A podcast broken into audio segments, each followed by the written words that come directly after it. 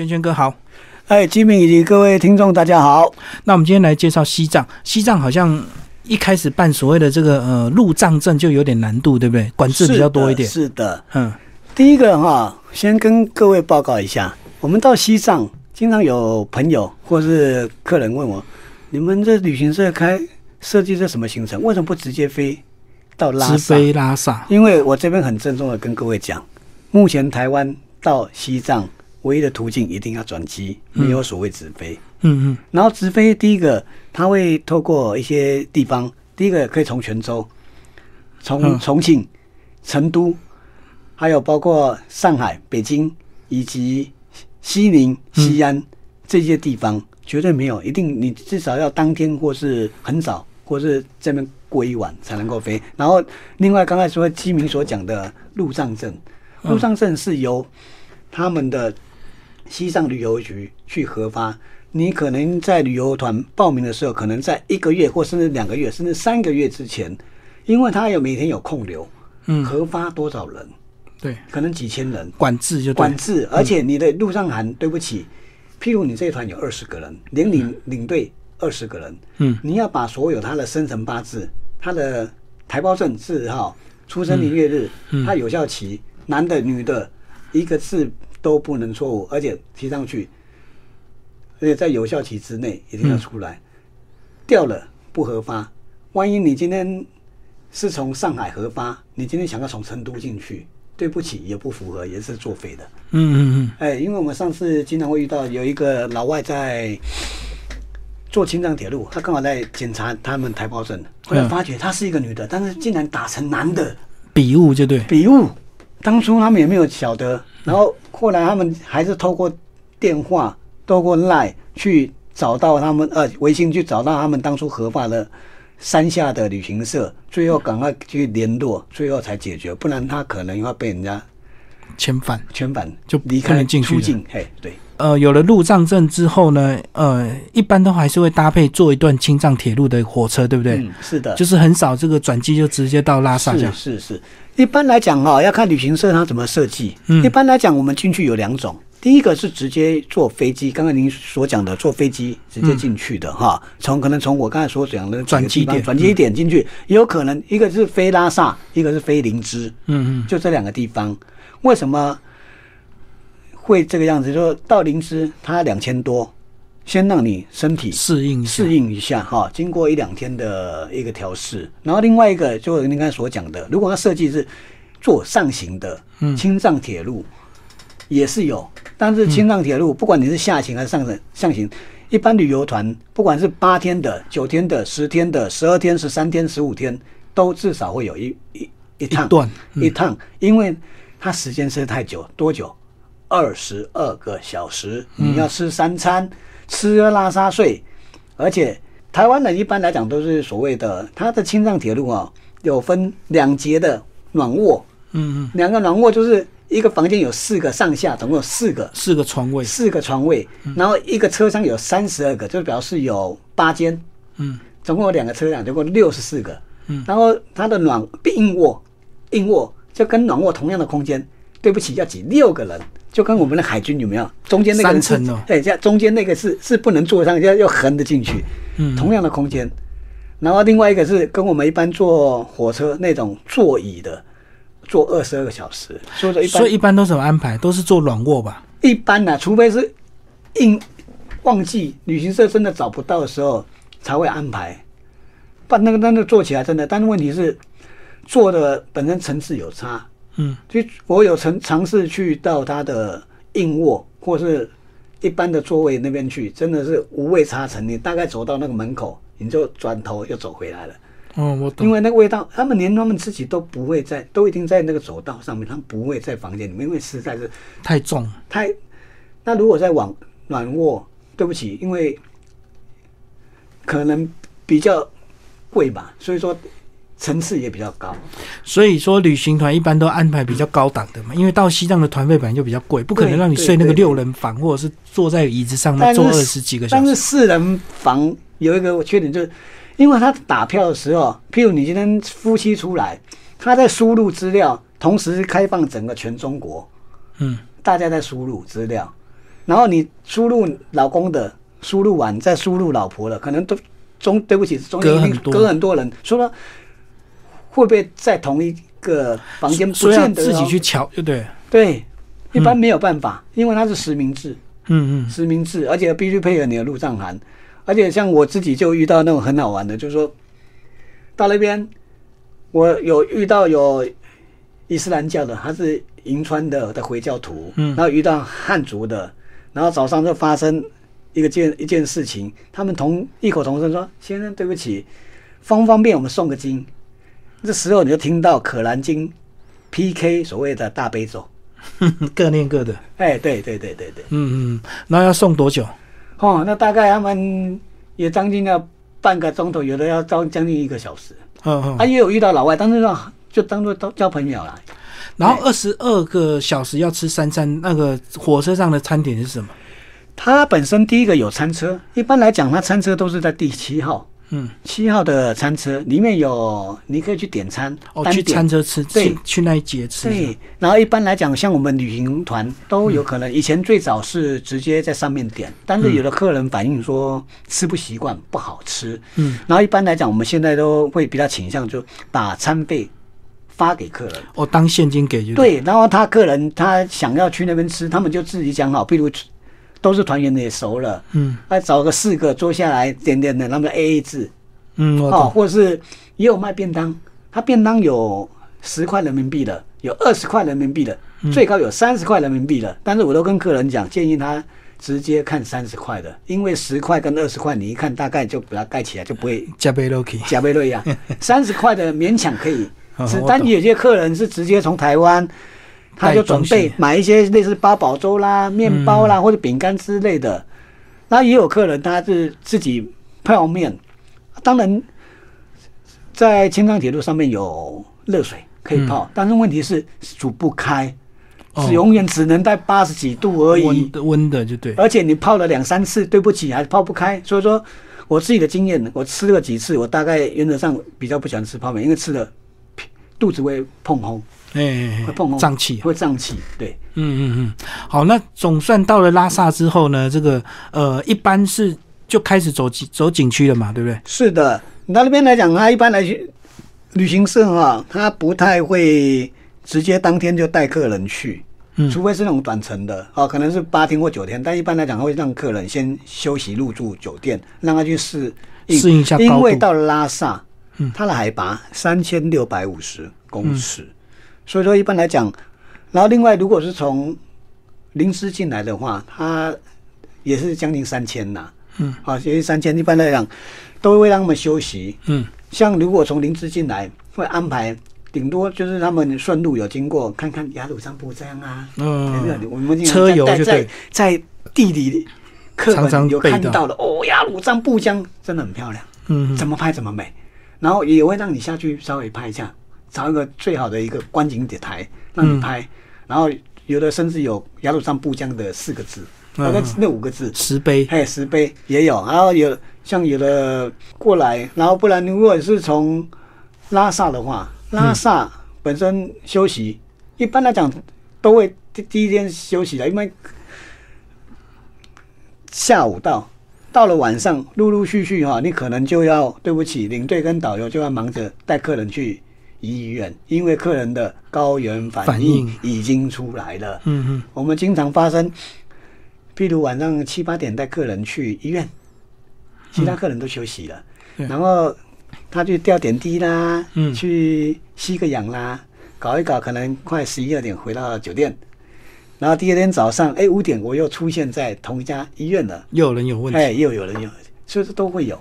嗯嗯，哦，都会有。然后等到第二天开始，哎，像我们到了拉萨，他就开始会让因为舒缓，他不会直接往更高的海拔去，会让各位，譬如到第一个五十块人民币，大家最想要看的布达拉宫。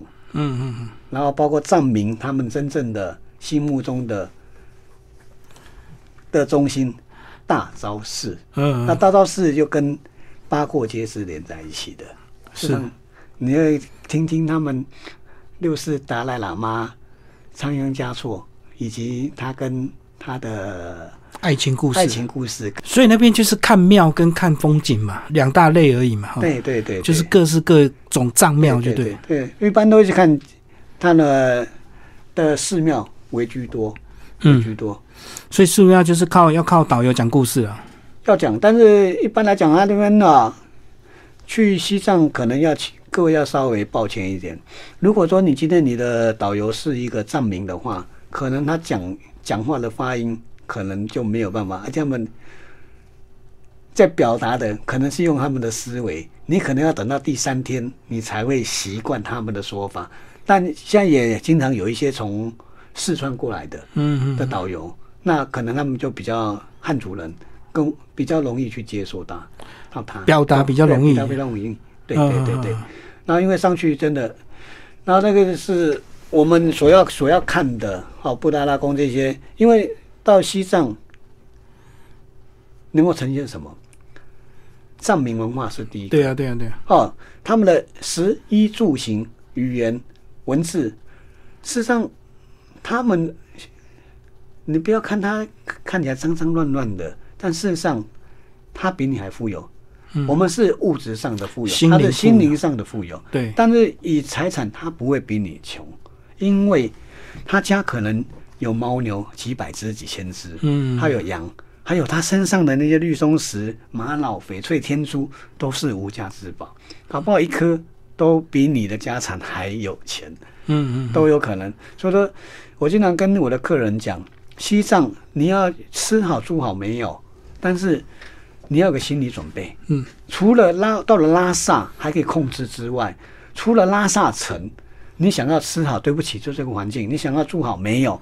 每天坐车至少八个钟头，嗯，十个钟头，我还曾经坐过十十六个钟头的，嗯，没有办法。然后吃饭也不会很准，有时候早餐，你的早餐变成午餐在吃，你的午餐变成晚餐在吃，是，嗯，没办法，因为过了这个地方，你不吃。就没得吃，你没得吃，你可能要过四个钟头才有的吃。嗯，而且环境就是这个样子。他们吃是什么？就是藏民文化的那些食物嘛。对，都很简单。哪些？呃，什么什么？藏民他们自己来吃的，就酸奶啊，可能就酸奶啦哈，酸奶啊，就是糌粑，糌粑啊，糌粑哈，啊一些青稞酒，他们就会吃一些传统的，或者牦牛肉。所以，我们团菜团菜也是这样吃哦。呃，旅行社本来都有安排这些传统的。但是，经过我们的建议，他也都慢慢改掉，因为吃的太传统，客人真的没办法接受。那个只能偶尔一餐体验一下。不是那些东西，最后都被我们那些藏族的师傅跟导游带回家了。然后说这么贵的东西，这么好的东西，你们都不吃，全部打包，他带回家。吃不习惯。对，吃不习惯，反正都是简单的，可能。因为那边很多餐厅大部分来自于重庆跟四川，所以说那边口味偏重，偏向于四川跟重庆口味的饮食比较多，酸、辣、嗯、咸，都是。所以，所以那种团菜还是有，就对，还是有，但是一直要千交代万交代。但是你说做得到吗？做不到。嗯，我知道，因为因为不加油不加盐，它就不会炒了。对，所以它，嗯。对，然后喝喝酥油茶，哎，这每天你在餐餐厅都会喝，但现在在慢慢的，他们对藏民来讲已经有在改变，年轻一代他们还是有喝喝，比如像酥油茶的习惯。嗯，目前我所知道，拉萨还没有星巴克。嗯嗯嗯。但是我们自己也跟他们老一辈子的师傅啦、导游在讨论，他觉得有在改变，老人都有喝酥油茶的习惯。但是年轻的，他如果有今天到成都比较都市的都市的，他们会去喝。但是等到有一天，星巴克入驻到拉萨时候，表示他们藏民的饮食文化颠覆了。所以应该有一直在抵抗啊，一定有一些反对的声音，也是有。但他们淳朴的那个，但是他们价值观念也在改变。我每天那边畜牧，我每天那边放牦牛，我一个一年所。说下来所产生的经济来源，可能不比我可能现在观光所来所带来人潮，我随便去卖个东西，他们价值一直在改变。嗯嗯嗯，是真的在改变。嗯，那西藏住的这个饭店呢？哎，这个问题很好。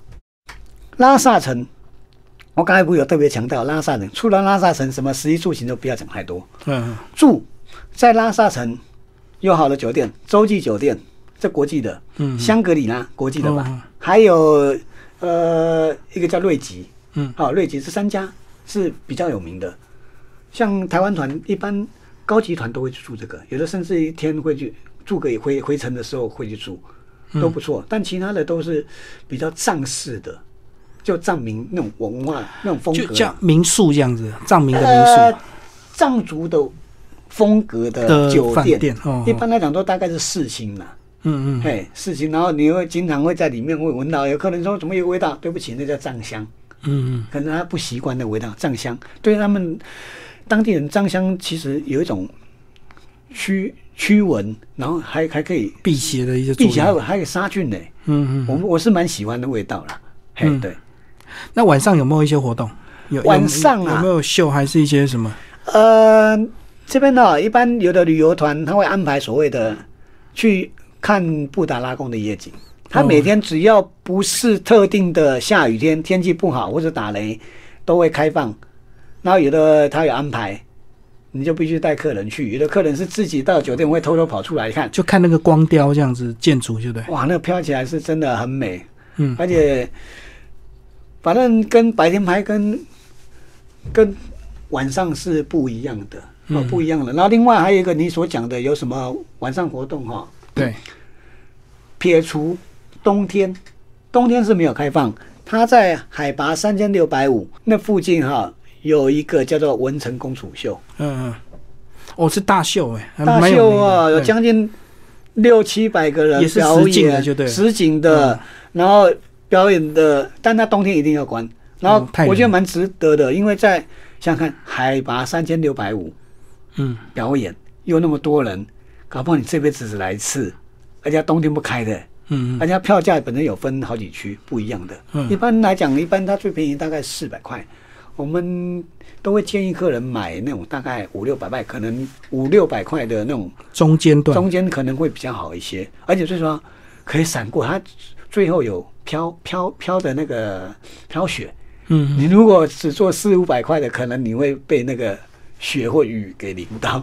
哦，对对对对，有客人都吓到，什么文成公主秀很很有名啊，很不错。而且看过客人，他最主要是讲当初文成公主怎么把何帆的经过，最后经过，然后进来，他最后他实际上真的，我觉得。要有看，你在包括这几天导游所讲的，你结合去看这个秀，你的感触会很深。嗯，因为每次看，每次看，哎，都有不一样的启发。然后是不是一样有什么什么脚底按摩啊？这个好像到大陆晚上就是要么就看秀，要么就脚底按摩，两个活动而已哈。在西藏一般来讲，我们比较不建议客人，嗯，因为坦白讲，出了拉萨城，导游是当地人不太敢。第一个不到位，第二个。怕会乱摸啦，嗯，那第二个也不太建议，因为怕还是建议客人，因为每天的车程很长，乖乖的就在早点睡觉，早点休息，因为有的客人还还要拼斗，因为他必须要跟他的高原反应，他的身体状况去做一个拼斗，哎，这一般来讲我们都不建议。啊，最后讲一下这个到西藏有什么可以带回来的纪念品？纪念品啊，第一个有些客人呢到那边。他想要，因为他是一个藏族文化，嗯，经常会在一些店里面会看到，哎，转经筒。哦，那个，哎，我自己就有将近十来个转经筒，嗯，啊，那转经筒有从小小的到那种一只什么尺寸都有，很大，还有一个跟一个人高的都有，嗯，那一般来讲，我建议客人买那五六十块的人民币，啊，那是一个，那里面真的有吧，有经幡。在在里面，在转经筒，而且他们是是顺着时钟，嗯，好，顺着时钟在，所以转一圈就得念念一遍的。对对，然后这整个那种感觉是蛮好的。然后另外除了这个，他这边坦白讲，能够买的东西哈，不是这么多，不像你今天在平地的旅游团，嗯，有很多。坦白讲，在山上的导游最后能够卖的其实不是很多。坦白讲。不是还有一些人会买唐卡，一些西藏的一些佛教的，但是那唐卡一个唐卡，对不起，可能好几千块，好几万块，因为都是手工画，手工画那个相当相当。没有印刷便宜的那种吗？哦，那个也有啦，但是一般来讲，会去请的都会去买那种很贵的手工画。哦，唐卡你所讲的那种，像你说什么什么酥油灯，那个是不可能的，那个只有在大寺庙才有，很漂亮，但是嗯，那是带不回来的。对。然后有些有啦，有些带一些雕制品，就是印。那是手工的那种雕制品。哦，手工皮雕就对。哎，手工皮雕，还有一种就是他在，比如看八过街，他有卖的一些呃银饰，嗯，像上次我儿子也叫我帮他买那种类似什么金康杵啦，那种佛器啊、法器一个项链。哦，很多我也去买，嗯嗯，蛮蛮漂亮的，就小饰品就对，小饰品很多，然后也有一些各式各样的那种，可能是。羊羊毛啦，牛牦牛的那种皮的帽子，哇，各式看起来有点像西部的那种，戴起来他们很喜欢戴，很漂亮。哎，对对对。不过好看带回来应该不太有机会能戴，因为台湾太热了哈。对，它应该戴起来蛮热的。蛮热的，但是有一些可能就拿回来做纪念呐。还有一些贩卖各种天珠，那天珠从那种一十块钱可能一串、两串，到那种一串可能是几万块。人民币天珠有假的吗？有，而且坦白讲，我们不是不是专业人士啊。一般来讲，我会觉得这种也也是随缘呐。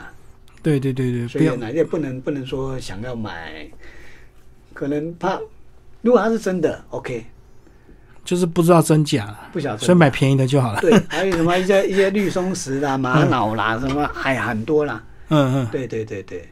因为买便宜被骗也是就几块钱、几十块而已，比较不会心痛。对对对，嗯嗯嗯。而且刚才所讲的是比较偏重在一些吃的和跟住的部分。然后他那边主要除了刚才我讲的大昭寺跟布达拉宫，事实上西藏本身有分前藏跟后藏。嗯。以拉萨为主，这个叫前藏，就是所谓的达赖喇嘛的管辖区。嗯。然后后藏的话是要到日喀则，它本身。离拉萨大概开车啦，嗯，至少要十几个钟头以上，而且他们后面，在那个地方的经济文化远远落后于前藏，前藏，嗯，而且那边它像像就有前藏的所有寺庙是不能拍照，但是后藏因为它必须那么多僧人，必须要自己自自力更生，所以它有的部分你的殿堂是。在后账，他他会写一个单子啊，拍照多少钱，他可以拍，收入来源，收入，不然他没有收入，嗯嗯，没有收入，嗯，最后到西藏要特别注意就是言论，对不对？有时候这个很敏感的地方，不要高谈阔论，不要太谈一些政治的问题。这个问题很好，嗯，在西藏，第一个敏感，独立问题绝对不能讲，嗯，第二个，两岸之间的一些比较敏感问题，嗯，第三个。我们除了入藏函，你每次从现在已经取消了，在三年前，嗯，你只要进西藏的那一刹那，一下车或者在飞机场，或者从火车站一出来，你就会看到有一个警察，嗯，随车。跟上车，跟上车一直到你离开。但是这已经在两三年前取消了，嗯，但现在你也必须要有入藏函，对，从你进藏到出藏。你到后藏那边，所有出城进城到每个地方都有所谓临检。嗯嗯，临检有时候警察会上来，有时候你必须要下去，要按照你的台胞证的顺序，还要拿台胞证。嗯嗯，前前后后加起来将近约有二十次到三十次的检查。哦，嗯，检查，而且还有限速。对，你看他没车，怎么师傅是干嘛？他为什么不开那么快？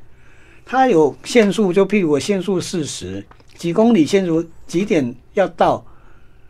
譬如说一个小时，对不起，你变成五十九分五十九秒到，对不起，那就是超速，嗯，很麻烦。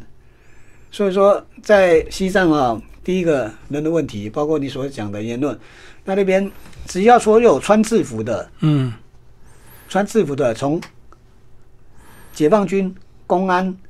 武警、消防队，嗯，啊，包括他的建筑、车辆、岗哨人员是不能拍照的。嗯，如果你要拍，被他发现，会请你去喝茶。嗯嗯嗯，就叫进去。对，一定会叫去的。嗯，而且非常敏感，所以他们街上就是有一些便衣，随时在监听，就对。都，我认为是有啦，嗯，是没有那么那么那么恐怖了。但是就说，我是觉得是有啦，因为那边比较，对，但那边还稍还好一些啊。但是你如果今天是去新疆，可能哦，那个控制的更更严格。嗯嗯嗯。但那边对西藏来讲，我是觉得没有安全的疑虑，这点请各位可以放心。哦，他很安全，而且藏民他们真的很很很友善，很友善，嗯，很很善良，就只是你可能不习惯那个环境卫生，那个吃住的条件，嗯嗯，嘿，对，而且你在路上应该都会常常看到藏民这个边走边趴这样子朝朝圣。朝圣朝拜这样子，真的有。非常虔诚，真的有，真他们经常有时候经过三幺八国道哈。他们有的是整家的，有的是可能一个人，有的是可能结伴，嗯，跟村子的人，他们可能是从青海，有可能是从四川，对，有可能是从甘肃，有可能是从云南，或甚至从其他地方，嗯，有的是坐车来的，有的是走路的，有的是就刚才吉明说兄所说的三步一跪，嗯嗯，这样一直爬走到。但有人有走到，有的走不，就可能在半路就往生了，也有。嗯嗯但对居民，我上次去大昭寺，大昭寺是他们藏民的一个，他们一家七口，有一个妹妹大概六七岁而已。他们那天他请我帮他拍照，用不是很标准的国语。嗯。我说你从哪里来？他们从四川若尔盖，嗯，好远的地方，他们走了将近两个月。嗯。那么我说妹妹也跟着走，他说对，他今天早上才刚到，所以说请我帮他拍照。嗯嗯。然后我说那你你的钱，他说都花光了，那怎么回去？他没关系，他把附近的寺庙都去朝圣之后拜的之后，他会有一些奉献者，就去会奉献给他们。但是他我觉得他们藏民哦，跟我们汉族是不一样。我们所有的祈求啊，我探短吉呢，我刀为自己啊，为自己，他们是为众生，嗯，为亲戚朋友，不为自己，嗯。而且，譬如有人去捐献给他，知道他来这边，都会可能看到他会给，我我有时候会会赞助他哈。他们譬如他们算一算回去，他可能一个人需要用到一千块人民币，哦，但可能他们算的可能哎，可能他们可以拿到两千块。他们剩下一千块不会放在口袋，他把所需要的放在口袋，其他的又拿到寺庙去奉献了，又捐出去，捐出去，只拿自己刚好。而且藏族的百姓一年的收入有百分之七八十，事实上都是捐献到喇嘛寺院。嗯嗯嗯，很少留在自己身上，不会累积财富给自己啊。对，而且他们以孝为主。嗯，就这点传统，我可以看得到，真的不简单。今天非常谢谢我们的圈圈哥为大家介绍西藏的旅游景点，好，谢谢。